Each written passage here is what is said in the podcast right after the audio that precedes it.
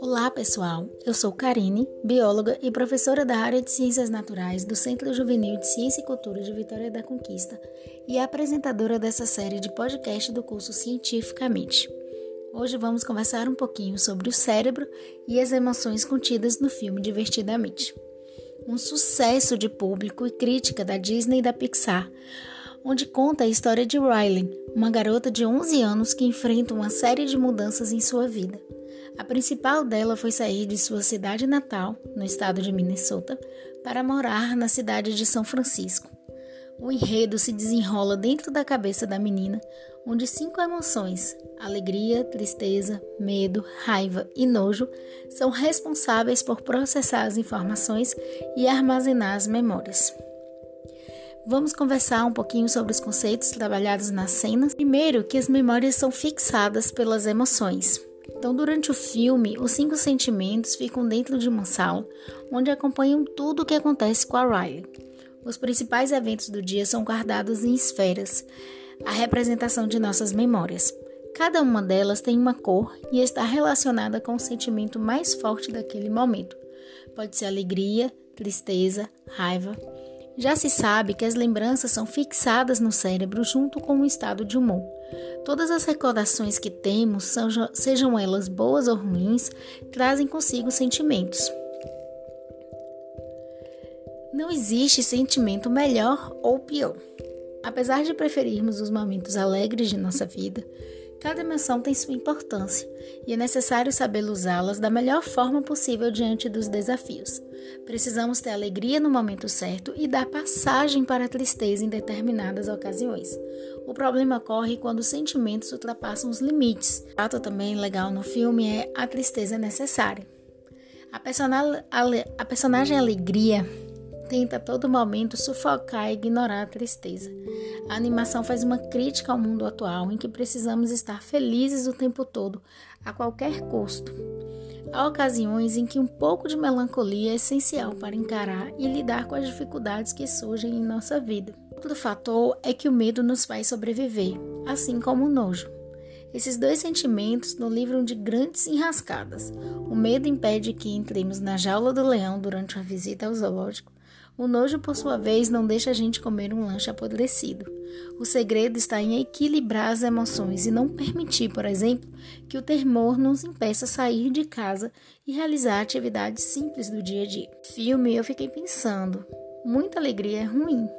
O exagero na felicidade faz o indivíduo perder a noção das coisas. É como se tudo fosse mais florido do que a realidade. É, a alegria demais se transforma em euforia. Indivertidamente, a personagem Alegria não cansa de ver as coisas com extremo otimismo, mesmo quando a situação exige um pouco de medo, tristeza, nojo ou raiva. A raiva impede injustiças. Calma, ninguém está falando que gritar e quebrar tudo são soluções para os problemas, é claro. Mas especialistas nas áreas de psicologia concordam que esse sentimento tem o potencial de indignar e corrigir eventuais injustiças. O segredo, mais uma vez, está no equilíbrio. A raiva estimula o sujeito a se defender, mas se ultrapassa os limites, ela se torna destrutiva. Há memórias que acabam apagadas e esquecer pode ser algo bom. É natural que certas recordações sejam esquecidas com o passar dos anos. No filme, esferas que não são utilizadas vão para um lixão e viram poeira com o tempo. Isso acontece com muitas informações que processamos ao longo, ao longo de um dia e de toda a nossa vida. Você provavelmente não se lembra muito bem do que comeu no último dia de janeiro. Esse dom do esquecimento também é útil para lidar com situações traumáticas e difíceis. O cérebro vai aos poucos apagando os detalhes do fato ruim, como uma maneira de lidar com a situação. Outro fator legal também mostrado no filme é que a memória define e influencia a sua personalidade. Outras recordações, porém, são muito importantes e determinam boa parte de nossa personalidade pelo resto da vida. Indivertidamente, elas são as memórias base, as esferas em que estão guardados os momentos especiais da vida de Riley. A brincadeira com os pais, o jogo de hockey com as amigas. No nosso cérebro, as lembranças são processadas numa região chamada hipocampo que convertem memórias de curto e longo prazo. Também, na animação, quando alegria e tristeza saem do escritório central das emoções, elas visitam a região onde as esferas estão estocadas em prateleiras. Então, nós temos um verdadeiro arquivo de memórias.